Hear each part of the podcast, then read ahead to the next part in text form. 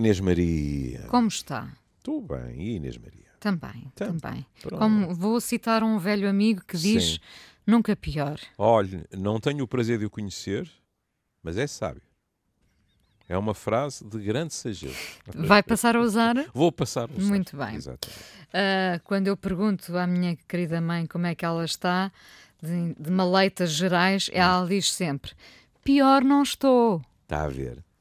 É um bocado a mesma coisa. não é? Mas, mas eu já lhe contei, mas pronto, é a Associação Livre, não é? Eu já lhe contei hum, que eh, hoje em dia não o posso dizer, embora desconfie que ainda possa acontecer, mas que eh, os doentes costumavam ser muito mais rápidos a dizer estou pior do que a dizer estou melhor. Que engraçado, é, verdade. É. Quando eu, quando eu pa- para, para enorme risco da saúde pública em Portugal, fiz, eh, aí dois anos ou três, mesmo assim, eh, clínica geral, hum, uma coisa que eu achava curiosíssimo era as pessoas eh, eh, eh, vinham e eu olhava-lhes para a cara e já sabia a resposta. Então, como é que vai, dona não sei o quê? Oh, doutor, isto está uma coisa... E não estavam a exagerar nem a mentir. Estavam piores. As coisas não estavam a correr bem e tal. E depois vinham pessoas e eu dizia, então... E as pessoas diziam, não vou pior. E depois respondiam com toda a honestidade às perguntas que eu fazia e estavam melhores. Mas não diziam, eu estou melhor. E só mais tarde, já com o internato de psiquiatria, etc., eu comecei a pensar melhor e a fazer uma pergunta aqui, uma pergunta acolá, e não estou a dizer em todos os casos, mas em muitos casos, as pessoas tinham a noção, quiçá verdadeira, que ao dizerem estou melhor, ou porem um sorriso de orelha a orelha, iam ser desvalorizadas e despachadas, percebe? E, portanto, pisavam ovos para terem a atenção a que tinham direito. Claro. Bom, nós hoje decidimos pegar ah, numa entrevista póstuma de Jorge Steiner, ah, crítico literário, professor, pensador, um, um daqueles últimos intelectuais. Um dos grandes. Um dos grandes, sim, filho de pais austríacos, que aceitou ter esta conversa Ao longo dos anos. ao longo dos anos e com a condição que fosse depois publicada, Publicada, depois da sua morte. Só depois da sua morte. Ahm, há uma coisa muito quase enternecedora quando ele diz que.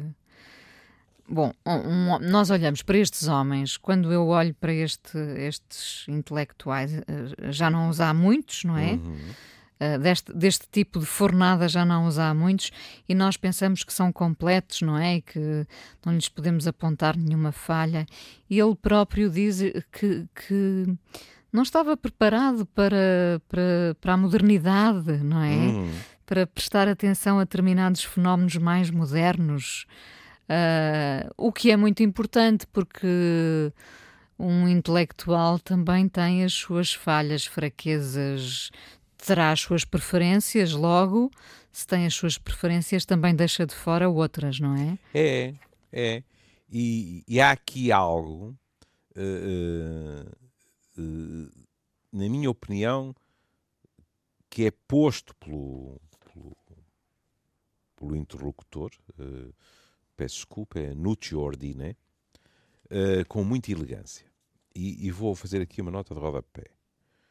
Eh, eh, aquilo que eu vou dizer eh, pode ser interpretado como uma maneira subtil de entrar eh, na discussão que neste momento, como seria lógico, eh, reina na sociedade portuguesa.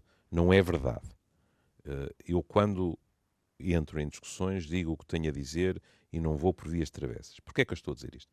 Porque estes dois homens conheceram-se e passaram a ter um ritual, que era falarem ao telefone mensalmente e o italiano ir uma vez por ano a Cambridge estar com Steiner.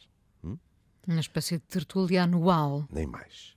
Mas o último encontro, que deveria ter sido, Depois do último encontro, que foi em 2018, como diria o Sr. para isso, o 2019, Steiner cancelou na véspera porque não estava bem e não queria mostrar-se cansado e desanimado. E aqui nós vemos como nós somos diferentes, todos. Isto é um direito inalienável. E ele diz ao seu amigo italiano: já não suporta o cansaço da debilidade e da doença. Hum? E portanto, este homem, mesmo com um amigo de longos anos, teve pudor, digamos assim, de ir a esse encontro, preferiu não comparecer. Uma, uma, certa rejeição à vulnerabilidade, à fragilidade. E à é? imagem que, que dá o. Que dá, exato. Muitos de outros diriam: não, vou porque é das poucas coisas que ainda me animam, não é? Portanto, nós somos diferentes nestas coisas. E o italiano disse: foi até para mim um privilégio ter continuado a estar em contacto com ele nestes últimos tempos em que ele praticou um isolamento voluntário. Ou seja, presumo que não é ser demasiado atrevido achar que Steiner, numa fase de declínio, se isolou. Por exemplo, tinha falado ao telefone, etc., mas que, em termos de convívio, ao vivo a cores, ele preferiu, digamos assim, esconder esta parte final da sua vida. Hum? E depois, ele diz que o próprio Steiner explicou que nós podíamos era publicar as nossas conversas, a nossa conversa, porque aqui há mesmo perguntas e respostas, é? e ela só ser publicada no dia seguinte ao seu desaparecimento. Uhum. E, e, o italiano diz, de uma forma também carinhosa e muito elegante, uma maneira discreta de romper o silêncio e despedir-se dos seus amigos, dos seus alunos e dos seus numerosos leitores. E, a entrevista tem entrevista barra é conversa, é diálogo, mas tem, tem uma abordagem muito direta e às vezes até quase um bocado infantil, como quando perguntávamos ao outro qual é, o, qual é a tua banda preferida. Hum. Pergunta: qual é o segredo mais importante que queres revelar nesta entrevista póstuma? Hum. Não é? Ou porquê uma entrevista póstuma? Enfim, são. Uh, são perguntas muito diretas, não é? Porque... E aqui ele respondeu. Porque não é só a, a questão da entrevista póstuma. É que nós sabemos, e arrisco-me a dizer, nós sabemos, mas eh, em princípio só a Inês verá, que em 2050 serão libertadas, porque estão no, no Churchill College de Cambridge, centenas de cartas autobiográficas que ele deixa com essa condição. Ou pensando, seja, pensando já no desaparecimento da filha, da fi, dos filhos e da mulher, não é? E eu arriscar-me a dizer não só da mulher. Porque repara, a Inês falou esta pergunta: qual é o segredo mais importante que quer revelar nesta entrevista? E ele diz: posso dizer que durante 36 anos dirigia uma interlocutora, abre parênteses, o seu nome deve continuar secreto, fecha, centenas de cartas que representam o meu diário, entre aspas, no qual contei a parte mais representativa da minha vida e os eventos que marcaram o meu cotidiano. Acha que é a mulher? Não. O nome secreto? Ora, bom. Um eu... homem com vários segredos, como qualquer Pronto, pessoa, não, não é? é? E eu até compreendo que ele podia-se ter esquivado à, à pergunta, mas deve ser difícil ter um segredo mais importante do que este. Caramba! 36 anos de troca de cartas com uma outra mulher, e agora dir-me-ão, uma, uma magnífica amizade uh, sem qualquer uh, conotação erótica. E por que não? Não estou a dizer que, que tenha que, que ser algo em que houve conhecimento bíblico. Mas foi uma mulher. E, e algum, além disso. E há algum secretismo à volta disso, não é? Claro. Porque ainda por cima, ele diz, é um diário partilhado em que é possível encontrar os meus sentimentos mais íntimos e as minhas reflexões estéticas e políticas. Mas veja, diário compartilhado, o que significa que do lado dela também haverá coisas que ele achou, e ela, porque seguramente isto foi discutido, que é bom que se deixe passar neste momento 30 anos e depois, se alguém tiver interesse, lê-las-á. E ele mesmo põe essa questão. Alguém a gelar depois de tanto tempo? Não sei. Mas eu não podia fazer de outra forma. Ou seja, um profundo respeito por duas privacidades. Sem aqui, dúvida. aqui não sabemos o que acontece no remanso do lar. Nós podemos pensar assim: epá, e a família saberia disto? E se a família só soube disto nesta entrevista? Porque a pergunta é: qual é o segredo mais importante que queres revelar nesta entrevista póstuma? É, é um segredo só para os leitores, para os discípulos, etc., ou também para, para quem o rodeava no seu cotidiano? Para os familiares, para os amigos mais próximos? Se calhar também.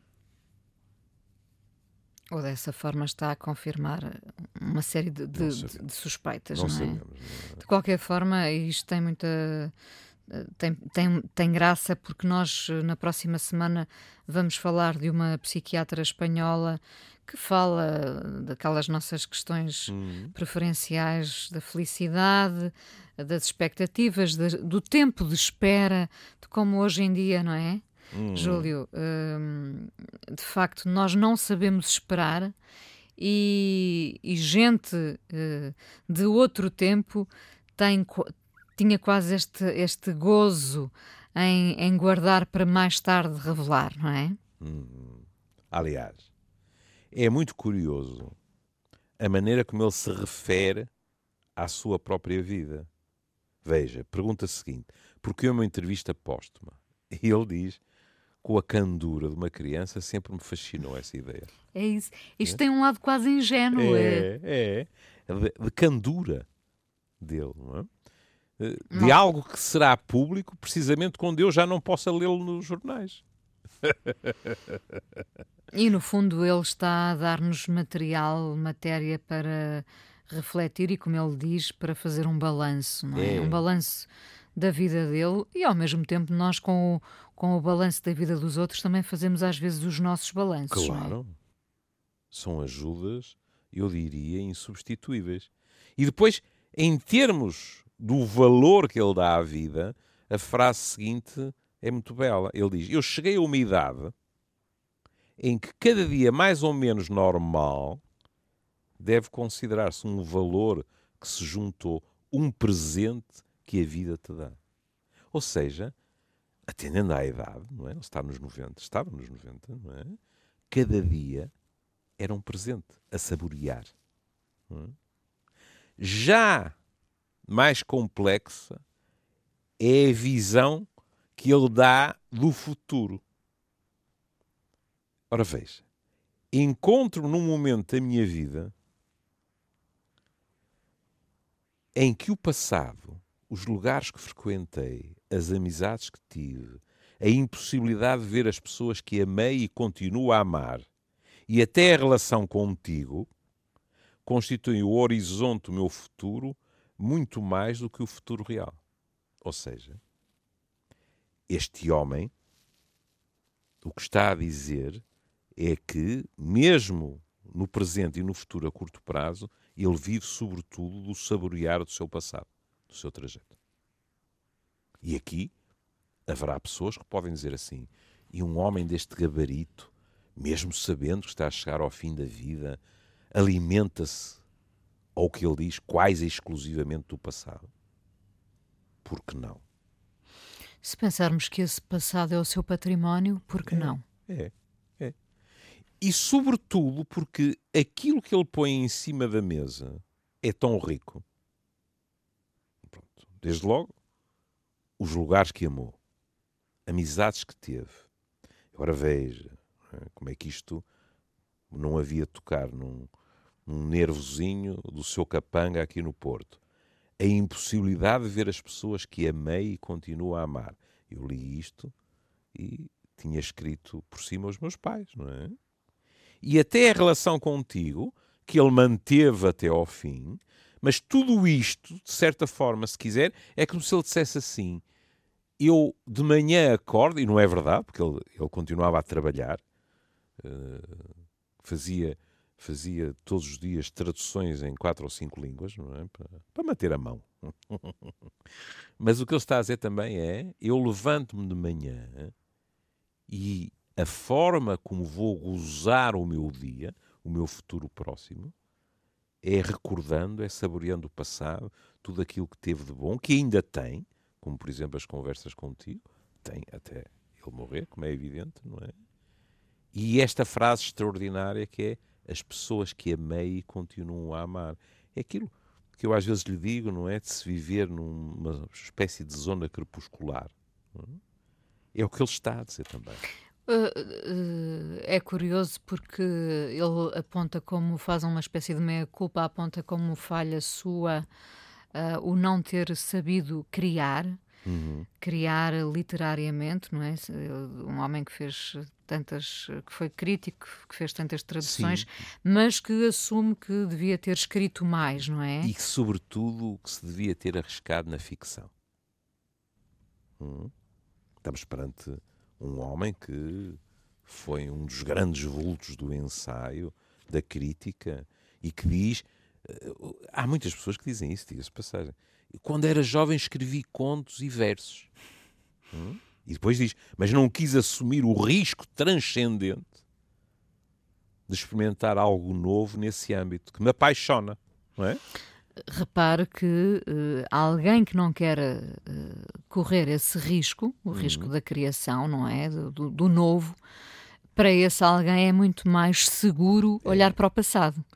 É, e é mais seguro refugiar-se em atividades em que, se quiser, uh, as dúvidas o assaltam menos.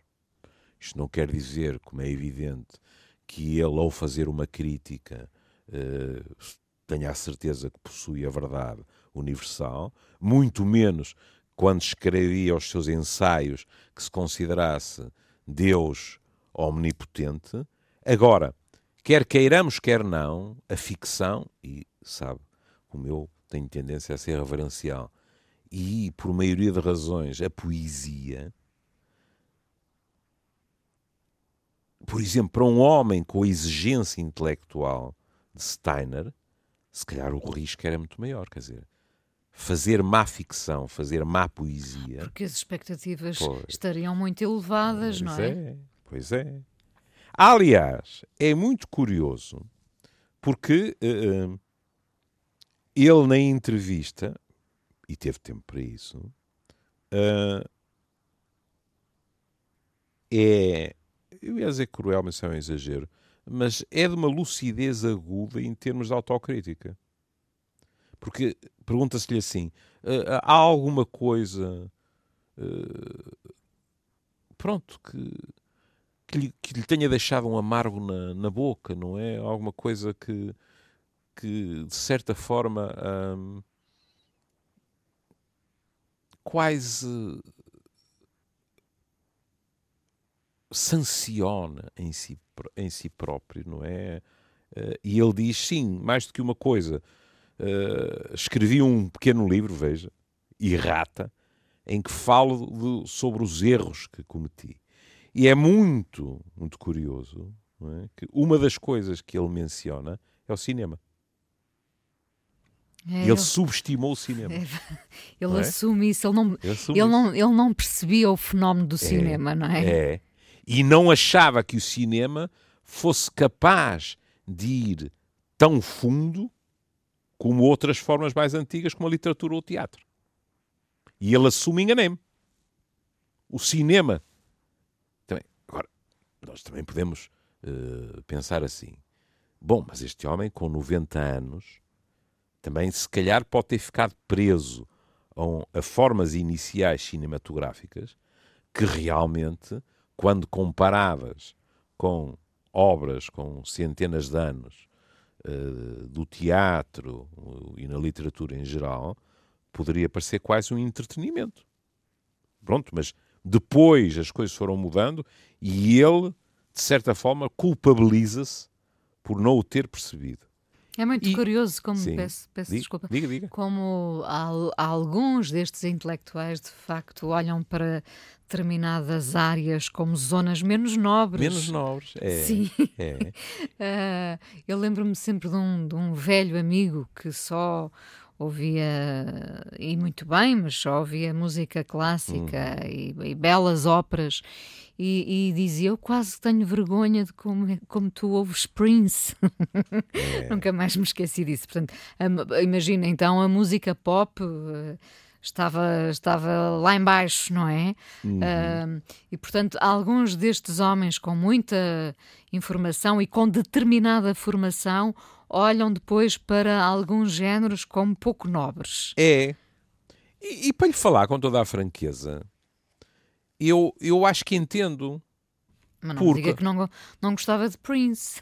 Não, creio, não é isso. Mas estou a dizer que a um outro nível, hum, eu de vez em quando tenho que me chamar à pedra. Sei lá, eu estou-me a lembrar, as primeiras vezes que eu ouvi rap, eu pensei assim, mas espera aí, que raio de batucada é esta? E depois. Lá está, nós não temos elasticidade para acompanhar os fenómenos todos, mas temos que nos permitir a ouvir e a pensar um bocadinho sobre eles. E portanto, o seu amigalhaço foi ler coisas, foi ouvir e chegou à conclusão. Não é um género que alguma vez eu possa dizer com honestidade que estou apaixonado por ele, mas em contrapartida já consigo dizer que há rap que eu gosto e rap que não gosto. Ora, para isso é preciso ir ouvi-lo primeiro. Claro. Não é? E procurar aquilo que mais gosta, provavelmente, nem a melodia. Mais, nem mais. Melodia, a importância da, da mensagem. E da, letra e tudo isso. isso e tal. É a mesma coisa que dizer assim. Eu acho que é perfeitamente legítimo pensarmos que não faço a mínima ideia qual era a posição de Steiner em relação à música moderna do meu tempo, não é? Mas não tenho grandes dúvidas que, por exemplo, entre o She Loves You e o Eleanor Rigby, Steiner seria capaz de dizer: Ahá, há aqui qualquer coisa, muito mais facilmente com Eleanor Rigby do que com She Loves You. Sim. Isso é natural. É? E a outra reguada que ele dá em si mesmo é uma delícia, porque ele diz assim: deveria ter-me dado conta que o movimento feminista que apoiei em Cambridge com grande convicção, por reconhecer a importância do papel da mulher, assumiria depois, na luta por ocupar um lugar dominante na nossa cultura, uma função política e humana extraordinária. Ou seja, ele está a dizer assim: eu não me apercebi que o feminismo ia para além da reivindicação de um novo estatuto para as mulheres. Era um fenómeno geral em termos políticos e humanos. E estes dois exemplos que ele dá, na minha opinião, são de extraordinária humildade.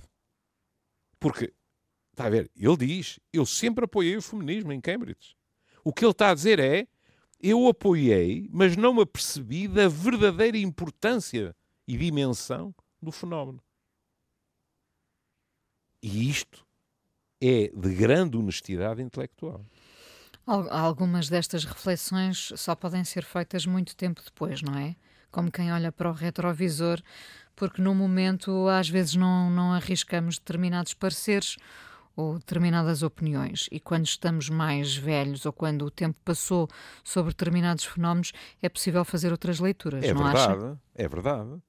E, por exemplo, É por isso que uma das frases, cada um sabe de si, mas para mim uma das frases mais importantes do feminismo é o privado, o pessoal é político. É? Nós, nós não nos apercebemos como as relações, neste caso, entre os dois sexos, mesmo entre quatro portas, não se resumem a um fat divers entre aquelas pessoas. Olhe, qualquer coisa que, que levaria a dizer a, a, a, terrível frase entre marido e mulher, não metas a colher. Não, hum. não, não. O que se passa dentro daquela casa é, ainda que em dimensões aparentemente diminutas, já político e em termos globais. E é isso que ele diz, no fundo, eu bati-me e apoiei, mas pensei que só estava a bater-me, se quiser, isto agora são palavras minhas, é? pensei que só estava a bater-me pelo direito, pelos direitos das mulheres. Quando é mais do que isso.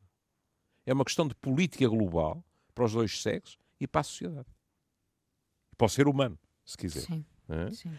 Depois, quando ele põe essa questão da criação, não é? E depois, a maneira como ele fala da crítica é muito bonita. Porque ele diz: Eu realmente. Foi um erro terrível não ter experimentado, não é? Porque depois ele diz assim: Provavelmente é melhor fracassar na tentativa de criar do que ter certo êxito, este certo é modéstia, no papel de parasita, entre aspas, como me agrada definir ao, o crítico que vive de costas para a literatura. E isto de vez em quando dá discussões tremendas, que é o crítico, de vez em quando, por determinadas pessoas, às vezes as criticadas, é, e isto é uma generalização, portanto necessariamente falsa, o crítico é definido como um criador falhado. E sendo um criador falhado, o que é que ele faz? Critica as obras dos outros. É muito engraçado como nós estamos sempre a punir estes. Uh, não sei se lhe podemos chamar uh, porque em si já é um, uma espécie de julgamento, estas profissões que não têm o protagonismo uh, imediato, evidente. Uh, o, o, crítico é um escritor frustrado. Como ouvi há dias na rádio, o árbitro é um jogador frustrado. Mas cuidado, que, olha, deu, deu dois bons exemplos, cada um na sua gaveta, mas com enorme poder. Um árbitro com um erro e nem sequer vou entrar, porque neste país o futebol é um mundo à parte e, e muito pouco recomendável, uh, uh, o árbitro pode falsear o resultado de um jogo. Na realidade, agora, até mais que um, porque o VAR aquilo é uma, uma confusão. É? Eh, eh, eu agora começo a pensar. Não que, devia ser, devia ser o contrário. Devia é? ser o contrário, mas pronto, quer dizer, claro, cuidado, uh, deixe-me ser claro. Eu, tudo o que seja para haver mais verdades esportivas, estou de acordo. Em contrapartida, põe-me um bocado os cabelos em pé, comparar o tempo que se leva a tomar uma decisão em Portugal e noutros países. Quer dizer, nós qualquer dia, uh, por causa de um fora de jogo, alguém levanta a mão e diz: e se entretanto jantássemos? Porque está seis minutos, sete minutos, oito minutos para ter uma decisão. Quer dizer, é qualquer coisa um bocado escalafriante. Mas o que mais nos interessa aqui, um crítico ou os críticos podem destruir uma carreira literária. Como os críticos de cinema podem destruir a, a, a vida de um realizador, como, como um árbitro pode Exatamente. destruir vários jogos, mas é engraçado como nós vamos sempre a esta, esta punição e a vemos sempre como frustração, não é? Eu não. Porque, não, claro, nós, quando eu digo nós, é sim. é para não deixar ninguém de fora, mas sim, enfim. Sim. Porquê que não, um árbitro não, não pode gostar de ser árbitro e não quer ser de maneira nenhuma jogador? Porquê que um crítico literário. Há muitos deles que nunca passaram por. por, por... Eu, eu arrisco-me até a dizer que a maioria deles não passou. Não é? Quiseram ser árbitros. Ponto final. devo-lhe dizer que, uh, em alguns deles, eu uh, perguntar-lhes se não haveria algum traço masoquista pelo meio, não é? Porque não é propriamente uma profissão agradável. Aliás, não é só árbitros. É? Para, para, para estendermos a discussão, ainda há, há, poucos dias atrás eu li uma entrevista de um jogador uh, do, do Famalicão, que jogou contra o Benfica, que empregava uma palavra muito forte, dizia é execrável o tipo de ameaças que nós recebemos. Pronto. É, é realmente um, um reino à parte e que tem o péssimo hábito de trazer o pior das pessoas à superfície. É? Agora, o que é curioso é que ele diz, ele fala dos colegas e diz assim. Como é que nós, estando a falar de Steiner, já fomos pa parar ao VAR, por exemplo? Pronto, não é ao VAR, pronto. é ao VAR, ao vídeo Olha, haverá críticos que não nos perdoarão. Isso. Steiner, desse, já não temos que temer uh, que sejamos apostrofados. Mas veja, ele diz: os meus colegas universitários, eu, eu, esta, eu esta, estas quatro linhas também me deliciaram. Os meus colegas universitários nunca me perdoaram que apoiasse estas teses. Que teses? A, a, a relação de que uma coisa é ser autor, outra coisa é ser crítico, pese embora a importância. Ele está a falar dele próprio, não é? Ele está a falar dele próprio, como crítico também. Sim. E ele diz: muitos barões Veja a palavrinha que ele vai buscar. E certa crítica estritamente académica não aceitaram que me risse da sua presunção de serem às vezes mais importantes do que os autores de que estavam a falar.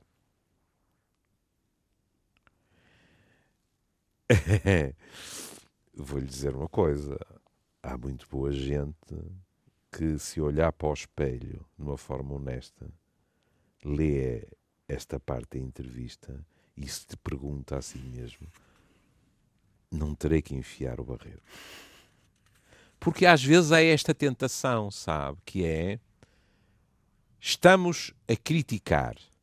Até tira crítica que tem uma conotação logo um, um bocado agressiva. Estamos a comentar o trabalho de um outro e alguns de nós não resistem a, de certa forma, cavalgar o trabalho do outro, mostrando que se é mais culto, que se se quisesse podia-se ter feito melhor, que se sabe coisas que o outro não foi capaz de uh, pôr em letra de forma, etc.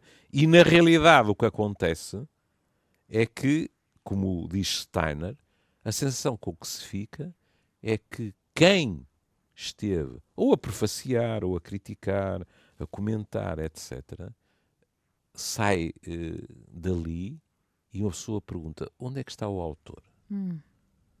É, é um desgraçado reles no meio disto tudo, não é? Olha, mais um momento uh, uhum. enternecedor, ingênuo, naif deste diálogo, desta conversa póstuma, publicada, uhum. não, não foi póstuma, foi publicada depois da morte de Steiner, uhum. quando, lhe, quando lhe perguntam uh, que desejos ficaram por cumprir e no meio de, de, de, tudo o que ele diz, há aqui uma coisa muito enternecedora que é o facto dele não querer ter substituído o seu cãozito por outro, é porque achava que já era tarde na vida. É? Isso. E, e o enorme desgosto por ter perdido o cão, não é? E depois, para um professor, algo que tem lógica. A quem deseja enviar uma mensagem. E ele diz: penso em alguns estudantes mais brilhantes do que eu e que estão a completar trabalhos importantes. O seu êxito é uma grande recompensa para mim. Ou seja, ele está a falar dos discípulos, daqueles que ensinamos e temos firme esperança que nos ultrapassem. Qual é o problema? É que ele depois vira-se para a nossa sociedade e diz: a distância que me separa desta irracionalidade moderna que me atrevo a dizer e que me atrevo a dizer e atrevo-me a dizer da crescente barbárie dos média, da vulgaridade dominante cada vez maior. Creio que estamos a atravessar um período cada vez mais difícil. Eu estou de acordo com isto. Quanto tempo temos? Cinco minutos. Cinco minutos, pronto. Depois podemos decidir se, se voltamos ou se não voltamos. Mas queria salientar duas coisas. Em primeiro lugar, uh, gostei do, muito de uma, de uma crónica do, do Henrique Raposo no Expresso sobre ele e em que ele dizia de Steiner, não é? Que Steiner uh, uh, mostrou como na nossa sociedade o ícone substituiu a palavra. E estou a citar: os efeitos catastróficos da substituição do jornal e do livro pelo telemóvel estão à vista. Os seres humanos 2020 parecem neurologicamente inferiores em relação aos seus antepassados. São mais infantis, impulsivos agressivos, porque o ícone é emocional e exige adição afetuosa ou repulsa enojada. Estou completamente de acordo. Hum? Pronto. Primeira questão. E depois, já no fim do, do, do artigo, ele diz Steiner montou uma revolta ética e estética contra o império amoral e utilitário da tecnologia. Através de um cientismo arrogante, muitos querem banir as inquietações metafísicas e religiosas do homem. De onde vem o mal? O que é o bem? A ciência, dizia Steiner, não sabe responder a estas questões. De novo, completamente de acordo. De tal forma, vou acabar com uma frase do próprio Steiner, em que ele diz: Nós sabemos agora que um homem pode ler Goethe ou Rilke à noite, que ele pode tocar Bach e Schubert e ir para o seu dia de trabalho em Auschwitz de manhã. Hum. Uh, não há ciência que explique isto. Eu terminaria até com algo mais prosaico, não sei se hum. quer se depois para a semana quer voltar ainda. Falamos disso. Ainda é? falamos. Na mas, nossa, na nossa mas... relação privada, não é? nossa tertúlia anual Exatamente. que estamos a escrever, não é? Não, mas uh, eu, como gosto muito deste tipo de perguntas diretas, uhum. que são as uhum. perguntas que revelam o outro, uh, nesta conversa é-lhe perguntado se ele se lembra de ter chorado na vida. Uhum. Que, que, é a coisa mais normal, não é? Uhum. Mas será que o intelectual tem problemas em dizer que chora e que se comove? E, que... Uhum. e ele, obviamente, diz que que, que, desde sempre, não é? Desde cedo se lembra de chorar, não é? Evidentemente. É, é verdade. E então, já que estamos nessa, pronto. Ainda que temos tempo. Ainda que temos. importância é que teve a amizade na sua vida? E ele diz: talvez a amizade seja mais valiosa que o amor. Uh, tenho esta tese porque a amizade não tem nada do egoísmo do desejo carnal. Hum? E ele próprio admite que isto uh, uh, é perfeitamente discutível. Mas ele vai buscar uma frase que eu gosto muito. A amizade, a autêntica amizade, baseia-se num princípio que Montaigne, numa tentativa de explicar a sua relação com Etienne Lavoisier, condensou numa frase belíssima, e é porque era ele e porque era eu. A amizade resume-se a isto. Uh, e ele a seguir vai falar do amor. Se calhar ainda. Ainda vamos ainda, deixar. Ainda, pelo menos, como rampa de lançamento para o resto. É, e ainda temos a questão da morte e tal e tal. É, pelo menos começamos para a semana. Mas já depois, agora. Já lo veremos. Já agora que falou, a uhum. amizade resume-se. Como é que é? A, a, a dois. Porque era ele e o porque outro. era eu. Uh, o amor também é isso, sendo que o amor implica todos os os sentimentos, o problema é mesmo que aqueles eu... que nós não reconhecemos, os nossos e os do outro, não é? É um problema. Minha querida, você conhece-me. Por exemplo, ele dizer que na amizade não há nada do egoísmo, do desejo carnal, eu não estou de acordo. Não porque negue que há egoísmo no desejo carnal, mas porque digo que também pode haver egoísmo na amizade. Mas é muito curioso como hum. para um homem destes, penso eu, um, um, para lá de ser professor ou crítico literário, um pensador ou um intelectual, é mais fácil descodificar a amizade do que o amor. Não acha? Isso será só para eu, mesmo assim? O que eu. Podemos discuti-lo para a semana. O que eu acho é que nesta pergunta, não é? Ele tem uma visão que eu reputaria talvez um bocadinho mais a preto e branco da amizade do que do amor. Eu acho a amizade mais complexa do que ele põe ali. Mas isso pode ficar para segundas núpcias. Então, se a amizade é o que nós estamos sempre a dizer, é outra forma de amor, porque é que não há de ser complexa na mesma, não é? Está bem. Mas, Tudo o que envolve sentimentos não é complexo. Mas aí, minha cara Inês, terá que assumir a grata responsabilidade de discordar de George Steiner. Eu vou, eu vou.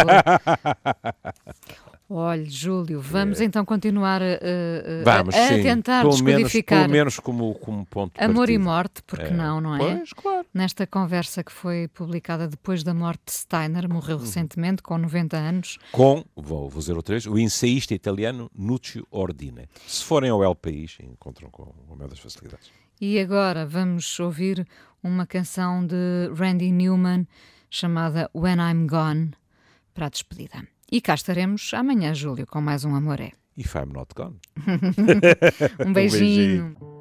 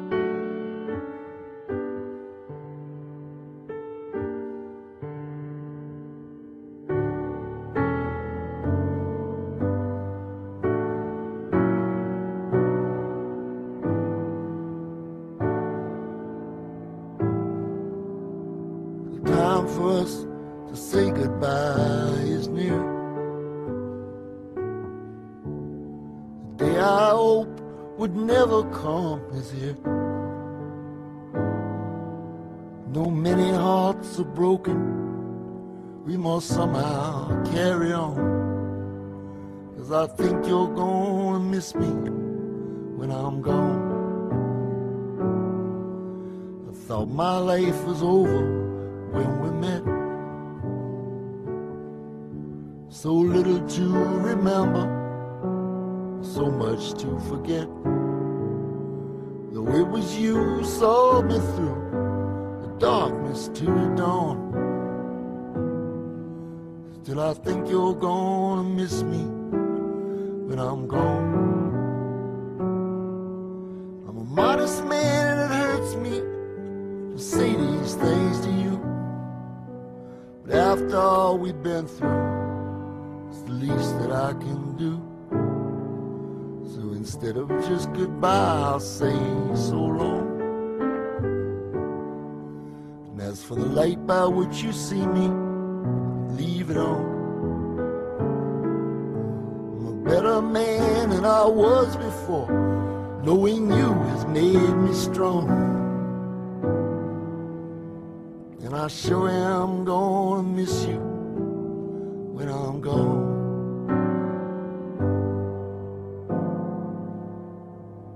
Yes, I sure am gonna miss you when I'm gone.